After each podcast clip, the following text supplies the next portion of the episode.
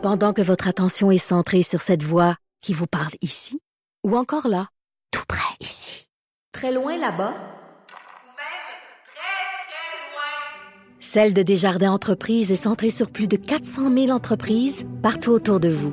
Depuis plus de 120 ans, nos équipes dédiées accompagnent les entrepreneurs d'ici à chaque étape pour qu'ils puissent rester centrés sur ce qui compte, la croissance de leur entreprise.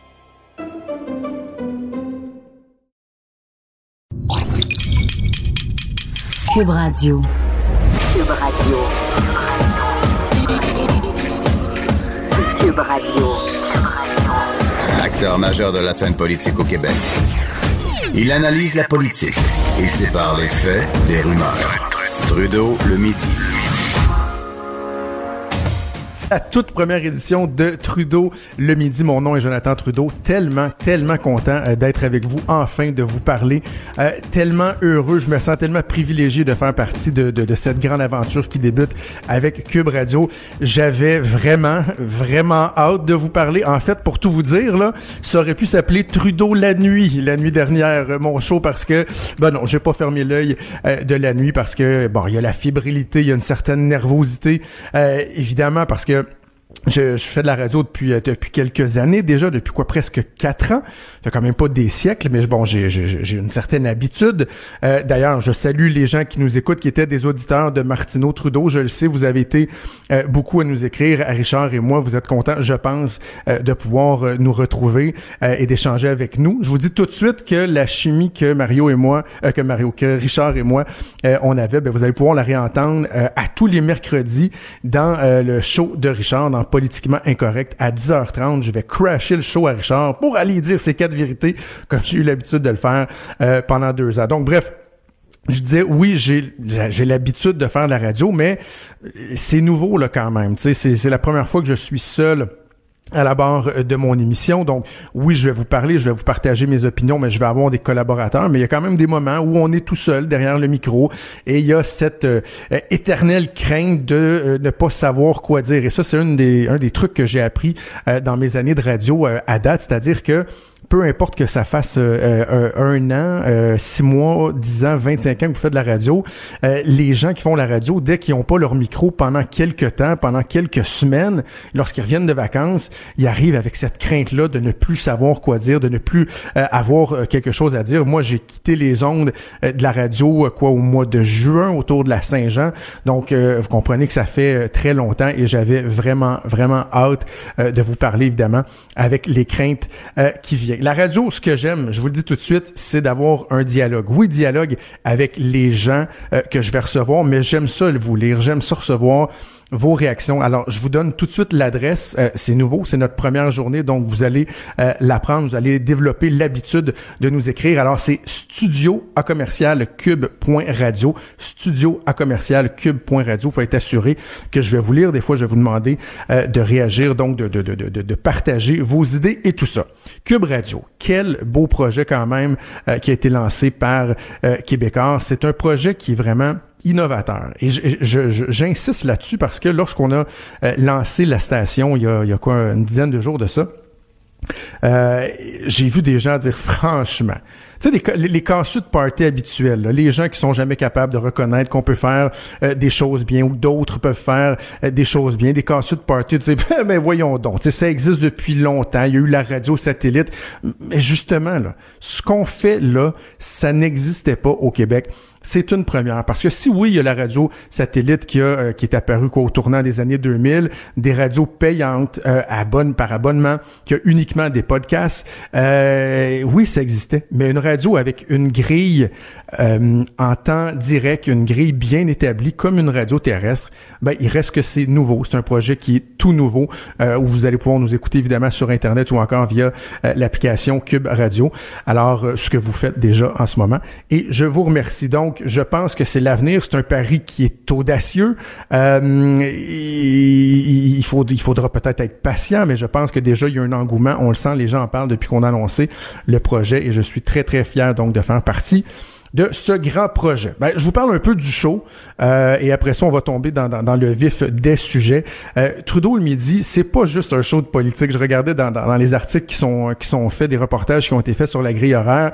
Euh, Il y a moi et Antoine qui seront sur la colline parlementaire. Les deux, on diffuse notre show en direct de Québec. Je suis dans un appelons ça le studio B, qui est légèrement différent du studio que vous avez vu euh, à Montréal, qui a été construit là, en, face du parc euh, Émilie Gamelin, dans l'ancien Archambault. Nous, on est vraiment dans l'édifice de la tribune de la presse, donc qui communique avec l'Assemblée nationale.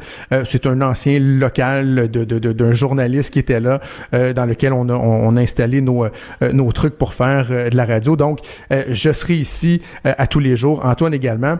Et bon, c'est sûr, j'ai un rôle d'analyste politique qui, prend beaucoup de place dans ma vie, au journal, euh, à, la télévision, entre autres à LCN avec euh, Mario Dumont et régulièrement à la joute. Mais quand je fais de la radio, s'il y en a qui se demandent, ah, il va-tu juste nous parler de politique? Là? Non, non, non, non. Je parlerai pas juste de politique parce que justement, j'aime euh, toucher à tout. J'aime parler de plusieurs sujets. Et ce que j'aime d'abord et avant tout, c'est de faire de faire réfléchir les gens, euh, de, de, de, de faire réagir. Et à noter ici que réagir ne veut pas nécessairement dire, en tout cas, à mon sens, ne veut pas dire provoquer, parce que certains, je pense, des fois, veulent juste faire provoquer. Non, moi, je pense que la radio, ça sert à vous faire vous poser des questions, des fois à vous apprendre des choses, à vous faire rire, à vous faire réfléchir. Oui, assurément, des fois aussi, il y en a que je vais fâcher parce que vous serez pas d'accord euh, avec ce que je vais dire ou avec ce que des invités vont dire, mais je pense que c'est ça qui est intéressant. La radio qui est consensuelle, c'est un peu plate, c'est le fun de confronter nos idées. Et comme moi j'ai toujours dit lorsque je faisais de la radio, je trouve que c'est important et on le fait pas assez souvent, euh, pas juste au Québec, je pense de façon de façon globale, de prendre le temps de d'expliquer les zones grises lorsqu'il y a un débat. Parce qu'on a l'habitude maintenant de toujours tout polariser. C'est peut-être parce que les nouvelles vont tellement vite, parce que tout va à la vitesse de l'éclair. C'est tout est blanc ou tout est noir. Et c'est une espèce de facilité, moi j'ai toujours trouvé, de tomber dans ce piège-là, de dire, ben, à défaut d'avoir à expliquer les nuances d'une position sur un sujet, ben, je vais aller dans une extrême, dans une extrême ou dans l'autre, et comme ça, ben, je il y a quelque chose de réconfortant, c'est plus facile. Non, c'est pas toujours évident de faire dans la nuance, euh, de- de- d'expliquer euh, des, des subtilités. Des fois, on est mal compris, des fois, ça prend du temps, mais je pense que c'est important de le faire. Et justement, Parlons d'exemples où euh, on manque de nuances et qu'on tombe dans les extrêmes. Je ne sais pas si vous avez vu, ce week-end, il y a eu une manifestation à Québec. Parce que oui, je vais avoir la chance de vous parler des, actualités euh, de Québec parce que Cube Radio, on le dit, c'est une radio qui va parler vraiment de tout, euh, tout ce qui se passe au Québec en tant que tel. Et justement, à Québec, il y avait une manifestation pro-laïcité en fin de semaine, samedi. Et ça a brassé. Parce qu'évidemment, bon, là, euh, dans cette manif-là, il y a des gens qui disent, écoutez, nous, ce qu'on veut, c'est un Québec laïque. On est euh, contre l'interdiction du port de signes religieux chez les employés de l'État. Évidemment que dans l'eau, on va se le dire, t'as toujours une coupe de racistes qui se pointe. Là. Tu sais, la gang de la Meurthe puis de Storm Alliance, ces gens-là, ils font rien avancer au Québec. On va se le dire là, parce que sous des dessous, ils nous disent là, euh, en, façade, en fait, ils nous disent, ah non, non, regardez, nous, on a un discours qui est très nuancé et tout. On sait très bien que dans les faits, c'est pas le genre de discours, je pense, qu'on veut entendre au Québec. Donc ça, il faut le dénoncer. Là, les gens qui vont être vraiment plus euh, à un bout du spectre, euh, qui sont euh, contre l'immigration, qui sont euh, borderline xénophobes, souvent on va le dire et tout. Je pense que c'est important de les, dénoncer. Mais s'il y a des gens qui sont dans la rue puis qui veulent euh, marcher pour euh, la laïcité, ben c'est leur droit. Mais là, euh, sans faire ni une ni deux, il y a un autre groupe qui est arrivé, donc un groupe que l'on dit anti-xénophobe, qui eux sont arrivés pour venir crier des bêtises. Finalement, de ce qu'on comprend, c'est que ça a été des affrontements pendant plus d'une heure de temps. La manifestation, ça a été très difficile. On se criait des bêtises et tout. Donc, c'était pas très, très édifiant comme, comme, euh, comme manifestation. Mais je vous donne un exemple lorsque je parle d'une polarisation extrême. là. Je lisais sur le, site Facebook euh, du blogueur Xavier Camus, qui est bon reconnu pour euh, tenter de, dénoncer les gens qui font preuve de xénophobie, tout ça. Il y a des fois, moi, il y a des fois où il a sorti des affaires. J'étais, euh, j'étais d'accord avec lui dans la campagne électorale. D'ailleurs, il a sorti quand même des trucs assez intéressants. Si je me trompe pas, c'est lui qui avait déniché bon certains messages que Michel Blanc avait diffusés sur les médias sociaux il y a de cela quelques temps. Il y a du bon là-dedans. Mais là, il, partageait le message d'un penseur poète. Je ne sais pas si vous le connaissez, honnêtement, j'avais jamais entendu son nom de ma vie. Murphy Cooper. J'ai regardé, écoute, le gars est suivi par 35 000 personnes sur ses médias sociaux, il est blogueur et tout ça. Bon, euh, il y, a, y, a, y, a, un crachoir, puis il y a des gens qui l'écoutent.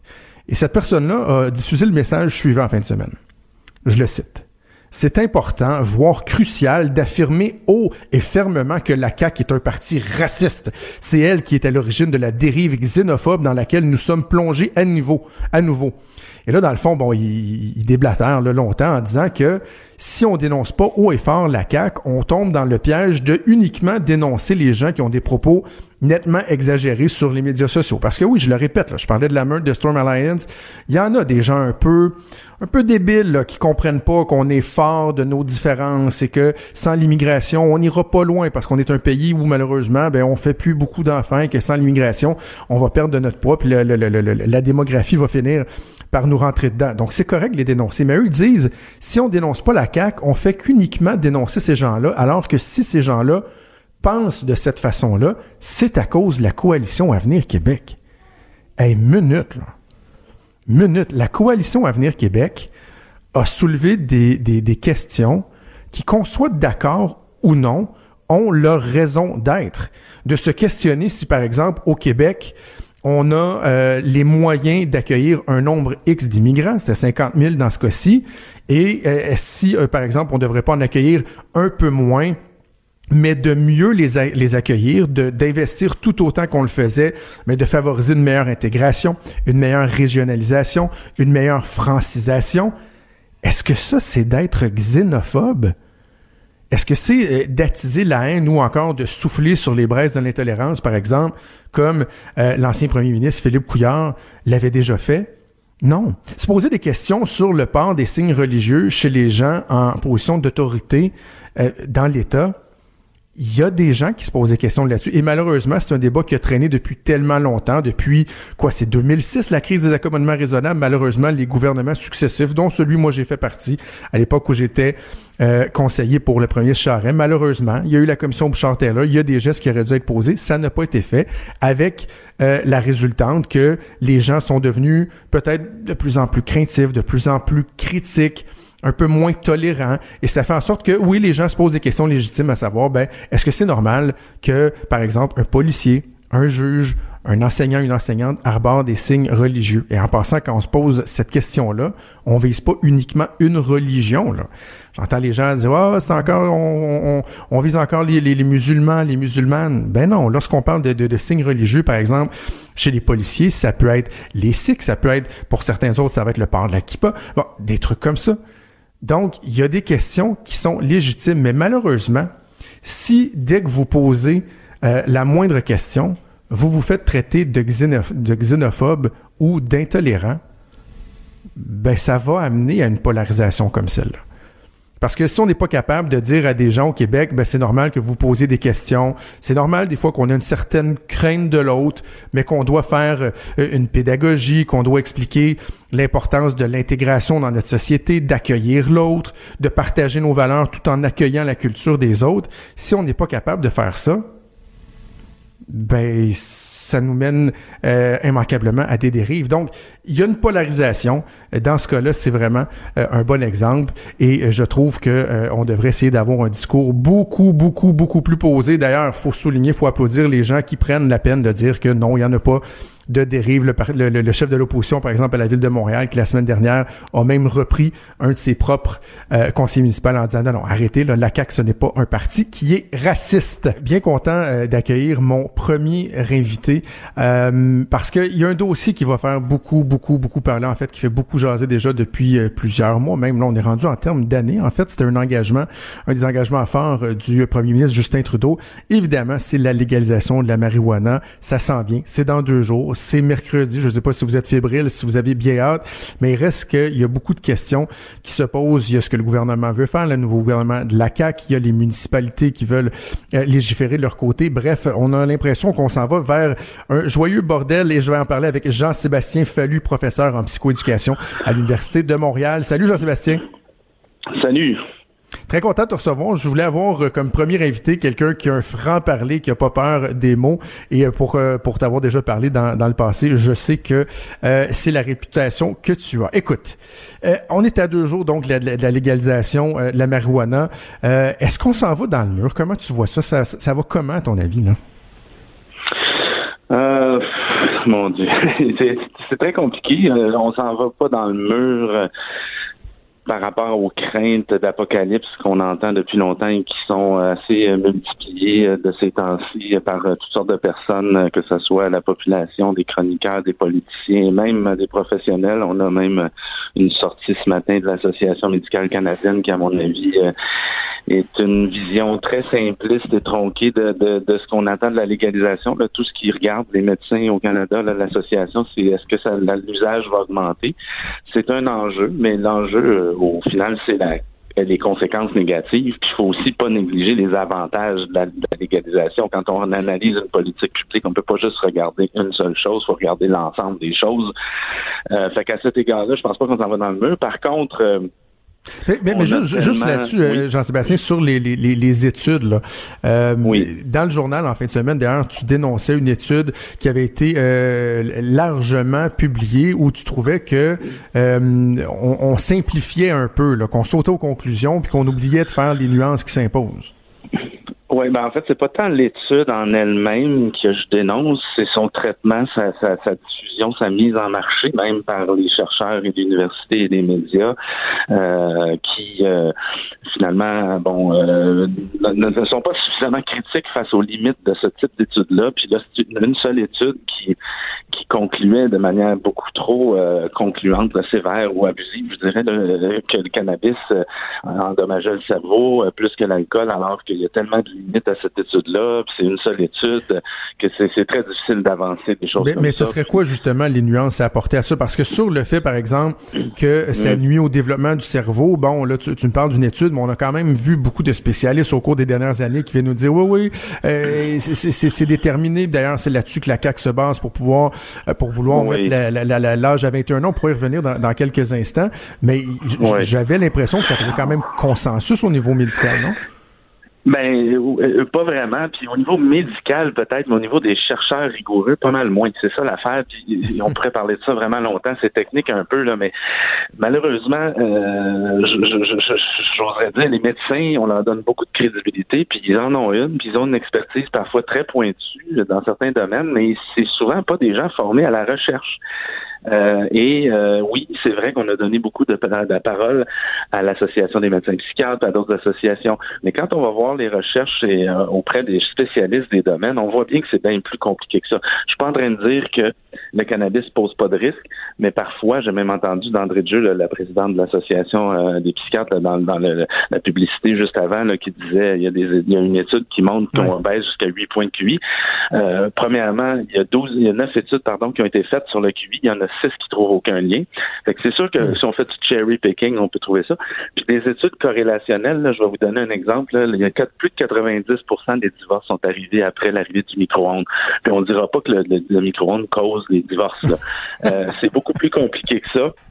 Et euh, on, malheureusement, oui, il y a des biais dans la science, parfois dans des sujets euh, tabous, euh, qui sont plus biaisés que d'autres, comme la drogue puis la légalisation. Et non, c'est pas si clair que ça. Oui, le développement du cerveau jusqu'à 25 ans, mais ça c'est théorique. Le cerveau est aussi très plastique. Puis la modification du cerveau, juste quand on se parle en ce moment, notre cerveau se modifie. C'est qu'est-ce qui compte, c'est qu'est-ce que ça change. Quand on regarde les données, sur les impacts possibles, parce qu'on ne pourra jamais attribuer de façon causale avec certitude aux effets du cannabis, mais les impacts possibles, euh, on voit que c'est surtout avant 16 ans. Donc, euh, à partir de la consommation à 17-18 ans, on voit pas mal d'études contradictoires. Et je sais que c'est un discours qui est contre euh, à contre-courant, mais n'empêche, c'est un discours rigoureux, puis je peux vous assurer que quand j'en parle avec des spécialistes, on, on, on, est tous de cet avis-là. Là. puis malheureusement, les médecins psychiatres, par exemple, euh, Paul Journet le, le, reprenait cet argument-là dans un éditorial récemment. Sont spécialistes de santé mentale, ne sont pas spécialistes de politique publique puis de santé publique. Ouais. Et les spécialistes de santé publique, eux autres, sont tous d'avis qu'il faut mettre ça à 18 ans, par exemple. Et donc, est-ce qu'on s'en va dans mais, le mais, mais pour quelle raison? Donc, est-ce que c'est le, le, le- le- toute la question du, du, du marché noir? Parce que j'écoutais ma collègue Emmanuel Latraverse ce matin avec, euh, avec Benoît Dutrisac en parler, puis elle disait, ben, tu sais, Mm-hmm. ce qui était derrière le- le- le- la logique du gouvernement Trudeau, c'était justement d'enlever ce marché-là du marché noir. Et on dirait qu'on en a quand même très peu parlé dans les dernières années lorsqu'on fait le débat sur la Légalisation. Ben effectivement, mais ça c'est un un des enjeux pour le 18 ans, c'est qu'effectivement il y a énormément de consommateurs même avant 18 ans, on s'entend, mais de 18 à 21 ans il y en a plein. Et si on leur donne pas accès au cannabis légal, ben dans le fond on, on les envoie dans le statu quo, dans le marché illégal avec des produits non contrôlés, contaminés, plein de pesticides, de métaux lourds, de moisissures, euh, et aussi euh, des produits qui ne connaissent pas euh, la concentration en THC, en CBD, et, et plein d'effets pervers comme ça. Euh, et les effets aussi pervers de l'interdiction, euh, la criminalisation, la pénalisation, la stigmatisation, les, euh, le fait que ces jeunes-là, justement, euh, soient dans une situation comme avant qu'on veut. Parce que c'est ça, dans le fond, on parle de la nocivité du cannabis, mais on réalise pas que la prohibition est extrêmement nocive. Et il y a des avantages à légaliser, j'en ai nommé quelques-uns. Euh, et si on fait pas ça, ben on risque, et c'est ça qui se passe en ce moment, puis c'est dans ce sens-là, je pense qu'on s'en va dans un mur, c'est qu'on est en train de s'éloigner de l'objectif de remplacer le marché illégal euh, en se rapprochant trop d'un objectif contradictoire de la santé publique.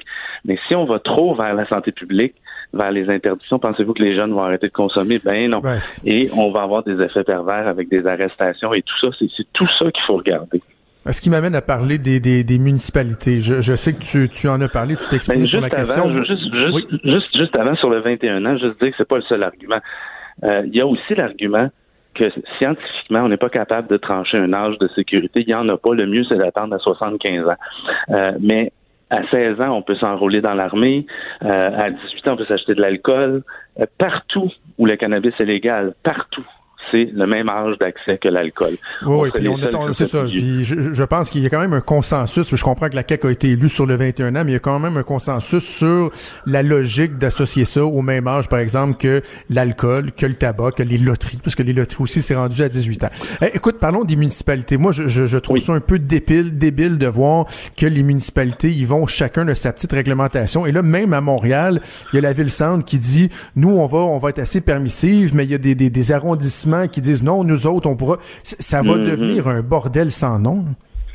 Ben, c'est pour ça qu'au moment de faire les représentations auprès du gouvernement du Québec, la plupart des experts ont recommandé au gouvernement de ne pas laisser le pouvoir aux municipalités de faire ça, d'interdire euh, comme elles le voulaient. On, on recommandait de laisser le pouvoir aux municipalités d'interdire dans certains lieux, à certains moments, là, par exemple un festival familial, des choses comme ça. Euh, mais là, en- bon, l'Union des municipalités du Québec a réussi à convaincre le gouvernement de leur laisser libre euh, le, le- le- tout le champ libre. Et là, ben effectivement, c'est ce qu'on prévoyait, c'est que il y a une variation incroyable de dispositions législatives, de règles qui, dans certains cas, sont dures à suivre, qui, dans d'autres cas, sont carrément inapplicables, là, parce qu'à non. Lorette, interdire des muffins aux potes dans les parcs, le policier va écouter aux muffins, il va le sentir, il va le... euh, Je veux dire, ça s'applique même pas. Et effectivement, là, les droits des citoyens sont très, très variables d'un endroit à l'autre. Et, et, et puis, globalement, si on interdit, je sais, là aussi, on n'a pas le temps de rentrer dans tous les détails. On fait le parallèle avec l'alcool souvent, mais l'alcool, ça, ça cause pas mal plus de troubles de l'ordre public et on peut en consommer chez soi, dans les bars et les restaurants. Alors que si on est locataire, puis qu'on a une interdiction, puis à Montréal, c'est justement 60% de locataires, mais on peut pas en consommer nulle part si on peut pas en consommer en- dans les lieux publics. Puis le public est, est beaucoup, justement, encore une fois, on parle de fumée secondaire, puis d'être gelé par la fumée des autres. Là. Ça, dehors, à l'air libre, c'est un mythe. Le seul désagrément qui reste, c'est l'odeur. Effectivement, il va falloir apprendre à vivre ensemble. L'odeur, c'est un enjeu qui, qui existe dans notre société. Les parfums, les ordures, euh, le, le diesel, la soupe aux poissons, le fumier. Bon, euh, effectivement, il va falloir que les consommateurs et les non-consommateurs apprennent à vivre ensemble avec cette odeur-là. Euh, de pas fumer d'en face des autres avec le vent d'en face, puis euh, de aussi utiliser peut-être la vaporisation comme au Colorado, ça sent beaucoup moins. As-tu l'impression qu'il y a beaucoup de choses qui vont changer dans les premiers mois euh, ou même premières années? Parce que justement, on va peut-être se rendre compte de certaines incohérences ou de l'inapplicabilité de certaines mesures. As-tu l'impression que ça va être quelque chose qui va être évolutif? Oui, je l'espère. Puis ça aussi, c'est quelque chose qui est une des premières recommandations des experts parce qu'on s'en va dans une euh, situation inconnue. Euh, oui, il y a des expériences ailleurs, mais il n'y a rien qui, est concluant, c'est-à-dire c'est trop récent, c'est des endroits différents, des politiques différentes, euh, des modèles de légalisation différents. Fait que c'est très difficile de savoir qu'est-ce que ça va donner. Depuis le début, euh, qui est l'une des principales recommandations des experts, c'est de suivre de près la situation et d'ajuster l'encadrement. Et franchement, j'espère qu'on va faire ça parce que mm. Je prédis beaucoup d'effets pervers d'une réglementation trop stricte. Euh, euh, la prohibition n'a pas empêché les gens de consommer. Euh, je vois pas comment des interdictions à des gens qui consomment euh, puis qui n'ont pas le droit de consommer nulle part, ça serait efficace. Les gens vont consommer quand même. À Vaudreuil-Dorion, on parle de 4000 dollars d'amende euh, pour le faire, jusqu'à 4000 dollars. Imaginez un jeune qui se fait prendre, hein, qui il va, il va, il va pas être capable de payer, puis si on paye pas, on s'en va, va en prison. Fait que finalement, on est en train de reproduire. On est vraiment là avec des règlements trop stricts comme ça, en train de s'éloigner des objectifs de la prohibition puis de se rapprocher des effets pervers de la, prohibition. Euh, pardon, les objectifs de la légalisation puis de, de, revenir aux effets pervers de la prohibition. Exact. C'est ce qui fait dire à bien des gens que finalement, on est en train de, de, ramener une espèce de prohibition plus qu'une légalisation. Merci Jean-Sébastien. On aura assurément l'occasion de, de s'en reparler au cours des prochaines semaines. Merci Jean-Sébastien Fallu, qui est professeur en psychoéducation à l'Université de Montréal. Sur les municipalités, je, comprends le pouvoir des municipalités. J'ai travaillé au ministère des Affaires municipales et des régions à l'époque qui s'appelait comme ça pendant plusieurs années. Je sais que les villes veulent euh, pouvoir euh, légiférer sur leur territoire et tout et tout, mais à un moment donné, ça prend une certaine cohérence et là, c'est complètement complètement ridicule de voir chacune des villes qui finalement essayent de, finalement d'interdire la, légalisation de la marijuana sur son territoire alors que L'objectif, c'est de, de, de, de, de, euh, de l'autoriser et tout. Bref, c'est un peu ridicule. J'ai l'impression qu'on n'a pas fini de se dépatouiller avec ça. Trudeau, le sexe symbole de la politique. Ah, ah, c'est Jonathan, pas Justin. Trudeau, le midi. Cube Radio. j'adore, j'adore cette identification sonore. Oui, oui, non, c'est vrai, Justin est beaucoup, beaucoup plus euh, sexy que moi, c'est correct. J'aime bien ça. Euh, J'accueille Vincent Dessureau. Vous allez pouvoir entendre à tous les jours dans le retour de Mario Dumont, mais vous êtes habitué de voir évidemment euh, à TVA depuis plusieurs années. Salut, bonjour, salut, bonjour, week-end. Salut Vincent. Salut Jonathan. Très content de t'avoir dans le show. Écoute, t'es le seul collaborateur que je vais avoir qui va être avec moi deux fois par semaine. Pour vrai, c'est génial. Ben là, je... tu de l'apprendre que t'es deux fois par semaine? Oui, non, non, non. Je, sinon, c'est quand t'as dit tantôt, t'as dit à tous les jours. je, hein, à tous les jours, là, ça, j'aurais fait un saut. Mais non, je suis là, je vais être là deux fois par semaine euh, avec, euh, avec grand plaisir. Même si j'ai un, tu vas peut-être sentir un fond de, un fond de rhume, là. Je pense que c'est la saison. Fait que c'est, c'est d'actualité quand même. C'est ça. c'est merveilleux d'avoir le rhume euh, quand on fait de la radio. évidemment. Es-tu, es-tu fébrile pour votre première cet après-midi? Oui, très, euh, très. Euh, en fait, ça fait quand même. Tu sais, dans le projet aussi depuis quand même quelques semaines, là, ben, de même quelques mois, à attendre un peu. C'est ça que ça arrive. Et euh, puis là, d'arriver là, enfin, c'est vraiment, vraiment excitant. Mais tu sais, on n'a pas les, La, radio, c'est bien de l'habitude. Puis à un moment donné, on vient roder. Tu sais exactement où aller, à quelle heure. OK, moi, il me reste... Beau, je suis dans mes temps. Euh, je suis rendu à tel niveau de préparation. là, on, moi, tu sais, le retour, je l'ai pas fait souvent. Là, c'est 15 heures. À quelle heure faut que je... Faut, je, suis être rendu où, là, à cette heure-là? Ah, là, je suis... Euh, encore ça, c'est à... c'est à... Fait que je sais pas si je suis très en avance ou vraiment dans le trouble. Je vais le savoir tantôt. tu viens tellement de résumer euh, mon début de journée là, avec les autres implications. Moi, je faisais Mario justement, ben ton co-animateur Mario à la télé, j'étais avec lui à 11 h puis c'est ça. Le, tout est à euh, refaire. Avec toi, Vincent, on, va faire quelque chose que que que que, que j'aime beaucoup, c'est-à-dire parler des nouvelles qu'on voit pas vraiment passer, parce qu'il y a tellement de trucs qui circulent. Toi, tu as tout le temps le, le, le, nez en train de fouiner partout, de, de, de, de, dégoter des nouvelles qui des fois autant vont nous faire rire, euh, réfléchir, des fois ça va être absurde, mais donc, on va, on faire le tour de ces nouvelles-là avec toi. Et là, tu commences assez fort euh, aujourd'hui et j'ai bien hâte de t'entendre là-dessus. Tu me parles de la première souris avec deux vraies mamans biologiques. Là, faut que tu m'expliques ouais, ça. Ben, j'ai trouvé, ben, effectivement, on va essayer de regarder ensemble des nouvelles qui passent un peu trop dans le beurre, selon moi. Quoi qu'il y a ma dernière, tu vas voir, c'est totalement l'inverse. C'est la nouvelle du moment, mais je voulais ajouter quelques trucs. Mais oui, euh, cette histoire-là, j'ai trouvé ça assez fou. C'est que, euh, tu sais, présentement, si un couple de même sexe veut avoir un enfant, euh, il y a en gros deux possibilités. L'adoption ou mm-hmm. utiliser, ben là, dépendamment de ces deux gars ou deux femmes, soit une mère porteuse ou un don de sperme. Euh, donc, tu peux avoir un enfant en tant que couple euh, de même sexe, mais ce sera pas la, t'auras pas la génétique des deux parents. Euh, souvent, ça, ça doit être assez difficile à dire c'est qui. je sais qu'il y en a qui mettent les deux, puis c'est comme s'il y en a un des deux qui va que ça va coller. C'est un méchant choix. Hein? Ben, tu, fais, pas ça pile ou face ou. c'est clair. Je sais qu'il y a des couples où tu sais, tu dis, on ne sait pas lequel. Mettons un couple gay, tu sais pas lequel est le deux et le père. Puis là, à un moment donné, tu te dis, ben Là, y a-tu des traits d'un, y a-tu des traits de l'autre? C'est euh, évidemment, c'est bon, c'est avec la technologie, disons d'aujourd'hui, c'est les options, mais il y aura peut-être du nouveau dans ce milieu-là, puis ça lance un débat éthique sur toute la manipulation génétique, un peu des euh, des, des euh, bon pour pour ce qui est de la procréation, c'est qu'une équipe de chinoise de l'Académie des sciences en zoologie, faut dire, a réussi à faire une souris qui avait deux mamans biologiques, donc aucun papa. Euh, il n'y a pas eu de, de, de, de spermatozoïdes dans ce cas-là. On a vraiment conçu euh, un, une souris avec la génétique de deux mamans et une souris avec la génétique de deux papas. Le problème, c'est qu'il y en a un qui a marché plus que l'autre. En fait, les, deux, les souris qui ont deux mamans biologiques euh, fonctionnent tout à fait normalement. Il y en a déjà une vingtaine qui ont été, euh, qui sont nées, même qui ont eu des enfants, ben, des enfants, des petites souris euh, elles-mêmes, parce que c'est assez compliqué la procréation. Je sais pas si tu es un expert en biologie, Jonathan, mais quand tu non, bon, si ben, tu as des enfants, euh, et, et, toi, donc, t'as fourni 23 chromosomes. Ta blonde a fourni 23 chromosomes. Ça donne 46. Et euh, tout le monde est content. On a un bébé.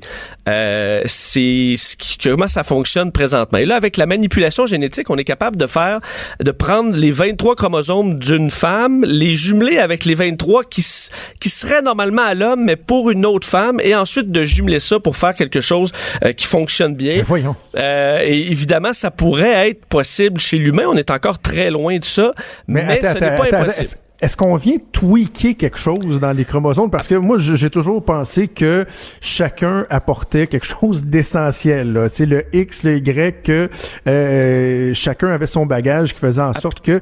Donc, je, comprends que là, tu, prends les 23, mais comment comment ils peuvent arriver? Est-ce ben qu'il n'y a pas d'anomalie? Ah. qu'ils viennent-tu faire des, des, changements? Ben, oui, absolument. C'est là qu'il va y avoir un débat éthique. C'est que tu as certains euh, des, euh, des, des cellules, tu as des cellules qui, au lieu d'en avoir 23, eux autres, ils ont les 46.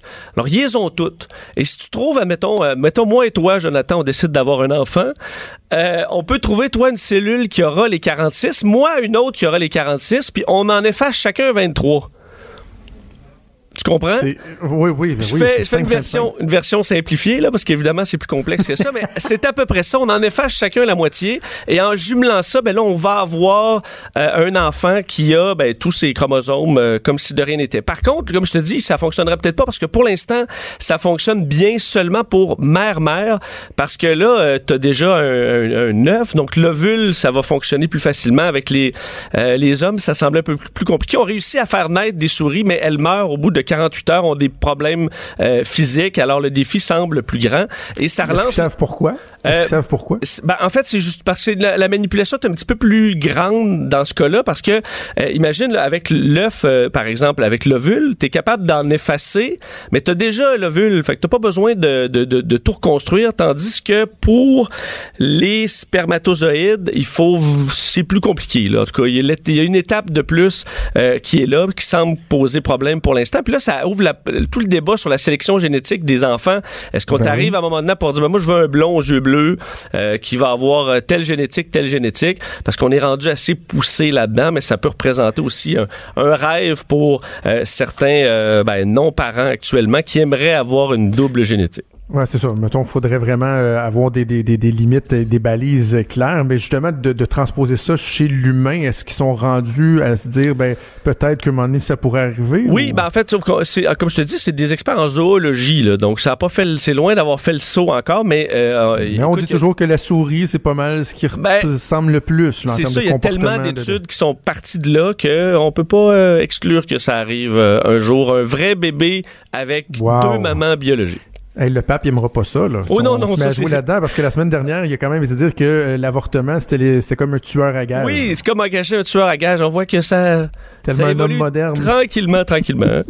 hey, euh, ton deuxième sujet, tu dis que euh, le fait d'être d'agréable compagnie, ça peut nuire à votre portefeuille. J'ai hâte de t'entendre, mais j'ai l'impression que d'emblée, je vais être d'accord avec ben, toi. Toi, t'es d'agréable compagnie, je pense? J'essaie. Bon, et visiblement, c'est pas un bon choix économique selon euh, l'université de, euh, de Columbia et le collège de Londres qui ont fait une étude et qui ont jumelé toutes sortes d'études qui portaient un peu là-dessus, parce que semble qu'on connaît très peu à quel point l'humain réagit à l'argent. C'est pas des études qui ont été très euh, bon, qui ont été très populaires, à savoir comment nous on, on, vit avec l'argent, est-ce qu'on est très généreux ou pas, qu'est-ce qui fait qu'on a des traits de personnalité qui font qu'on gère notre argent d'une façon ou d'une autre. Et là ils se sont demandé est-ce que les gens plus agréables euh, en paient le prix au niveau financier? Il faut croire que oui, pas mal selon. Et eux ont mixé plein d'études qui vont tous de toutes dans le même sens, comme quoi quelqu'un de d'agréable compagnie va avoir tendance à payer la facture, va avoir tendance à négocier un peu moins euh, avec son employeur, toujours pour garder, euh, pour que ça reste dans la bonne humeur. Est-ce qu'il y a un sexe là-dessus? Est-ce qu'on a réussi à départager les hommes des femmes? Est-ce qu'il y en a qui sont plus euh, victimes de leur ben, capacité à être d'agréable compagnie? Non, c'est ben, justement ce qu'on a trouvé intéressant, c'est que ça semble passer au-delà de du sexe, au-delà de la race, au-delà de la religion. Donc c'est vraiment l'humain qui est agréable et sympathique, a tendance à dépenser un peu plus et en, demander un peu moins. Euh, ce qui fait aucune différence au niveau de, enfin en général, sur quelqu'un qui a beaucoup d'argent, parce qu'on dit ça, ça rentre dans les dépenses, le fait de prendre la facture, puis il n'y a pas de problème.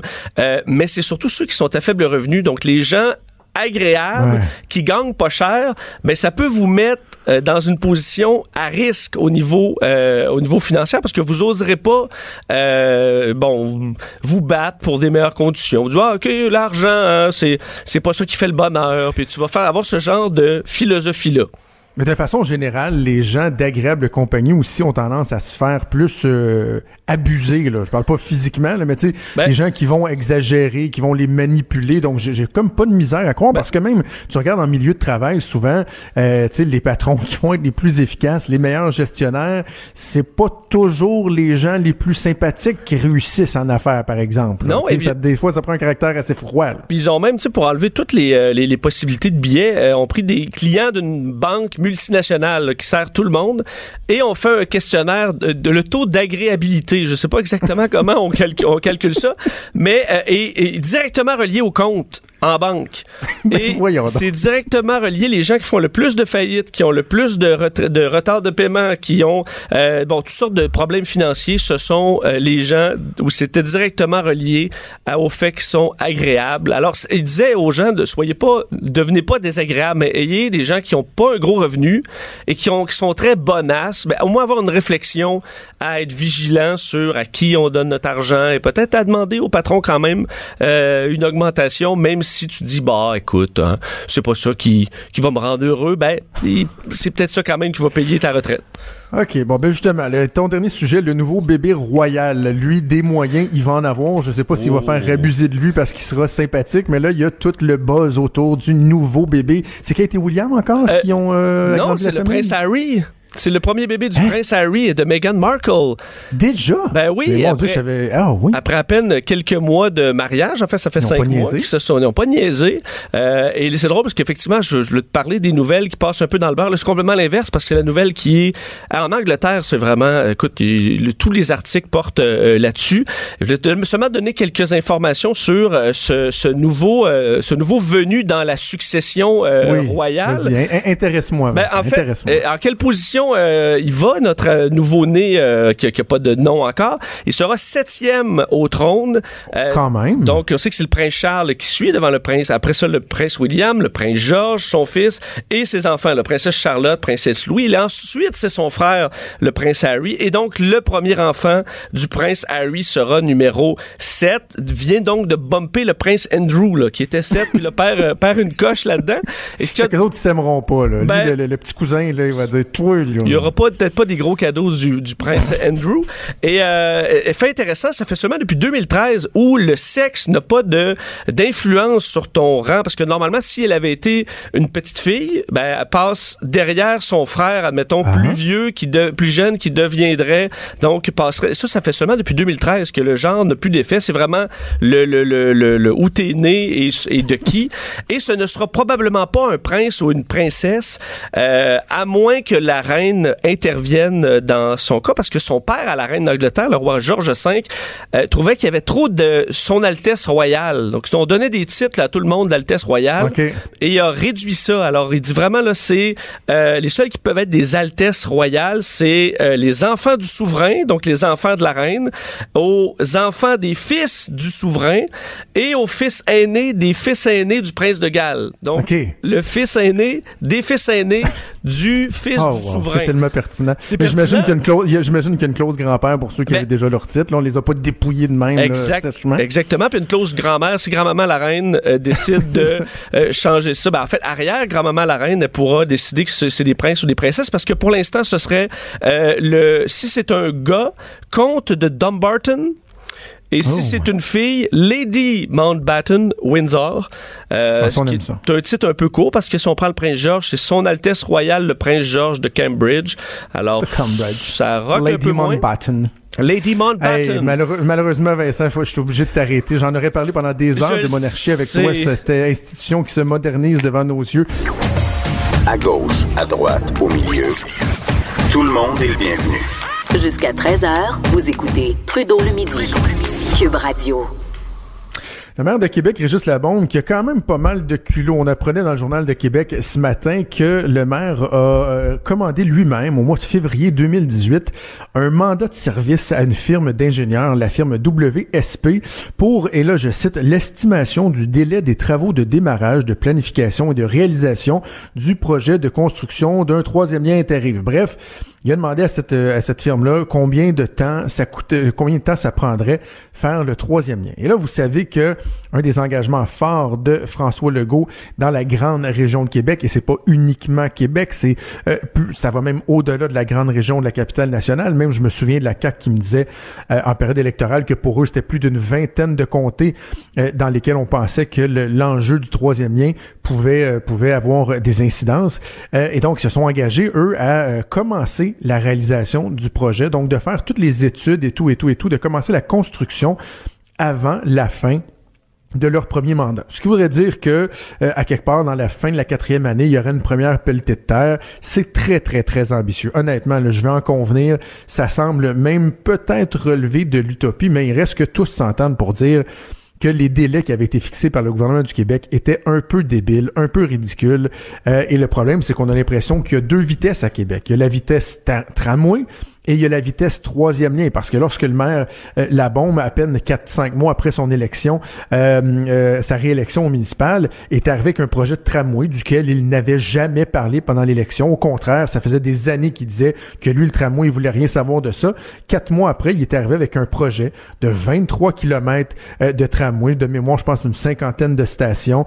Il y a même 3,5 km de tramway sous terre, donc une espèce de métro, une valeur de 3 milliards, tout de suite en partant on en doute là, que ça va vraiment coûter euh, seulement 3 milliards, avec une mise en chantier prévue déjà pour 2022 et une, mise en service complet en 2026. Et là, le gouvernement est embarqué là-dedans. On a dit, oui, oui, oui, pas de problème, Régis, on donne les milliards, let's go, c'est qu'on signe trois copies, le projet va de l'avant. Et là, lorsqu'on parle du troisième lien, ben, Régis Labombe nous dit, attendez, moi, l'étude que j'ai, que j'ai commandée nous dit que euh, la durée d'un bout à l'autre, des études jusqu'à la fin de la construction pour un troisième lien qui serait sous forme de tunnel pourrait aller jusqu'à 17 ans.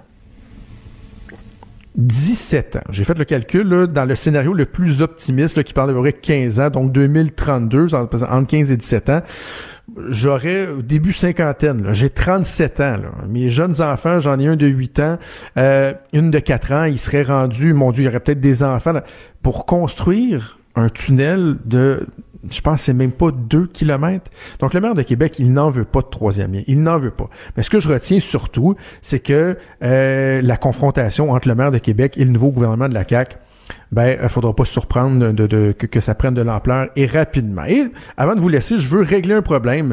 Euh, c'est un problème qui touche euh, l'industrie du taxi. Ah, ah, j'aime tellement parler de ça. Les taxis qui se plaignent avec Uber, puis on est donc ben pas content, puis on fait pitié, puis ça nous prend des millions. Mais imaginez-vous donc là qu'il y a un recours qui a été euh, accepté en cours. donc ça, ça touche le, le, le, le, regroupement des intermédiaires de taxi de Québec. Il y a une loi qui est complètement stupide, là, qui fait en sorte que par exemple vous êtes un taxi de Lévis qui venait porter un passager à l'aéroport de Québec, mais comme vous n'étiez pas sur votre territoire, vous n'aviez pas le droit de reprendre un passager et de quitter par la suite. Ce qui est complètement ridicule lorsqu'on sait qu'il n'y a pas de assez de taxis. Puis bon, là, je parle de, Québec, mais c'est une réalité qui, qui existe ailleurs. Et là, le gouvernement avait dit, ben, écoutez, on a un projet de fusionner ces territoires-là, de faire lever les obstacles. Et il y a une application qui a été créée qui tenait compte du fait que éventuellement il y aura une fusion et qui, qui ne, ne, ne, ne départageait pas donc les possibilités de faire des courses, n'importe qui pouvait aller n'importe où. Mais là, il y a une petite gang de chialeux qui ont été en cours, eux, et qui ont dit non, non, mais ça marche pas. Là. Nous, on, veut garder ça comme ça, les territoires. Et l'injonction, donc, a été euh, acceptée, a été retenue par la Cour, ce qui fait en sorte que, entre autres, l'application qui a été mise de l'avant par, euh, par le regroupement des, intermédiaires de taxi, bien, probablement qu'au mois de décembre, on pourra plus l'utiliser parce qu'elle elle permettait donc la fusion. Donc, ça devient caduque. Et moi, je trouve ça complètement débile quand on pense que les chauffeurs de taxi ont été quêtés au gouvernement 250 millions de compensations parce qu'ils n'ont pas su se moderniser, ils n'ont pas su suivre euh, les nouvelles technologies. Ils vont avoir jusqu'à 46 000 dollars de compensation chacun. Ben moi, si j'étais le gouvernement, je dirais, ben regardez, je tire la plug sur ces compensations-là. Tant que vous vous aurez pas euh, retiré votre cours, que vous accepterez pas de libéraliser le marché du taxi, il y en a plus de compensation, on va économiser de l'argent. Hein? On en règle-tu des problèmes dans Trudeau le midi? Cube Radio.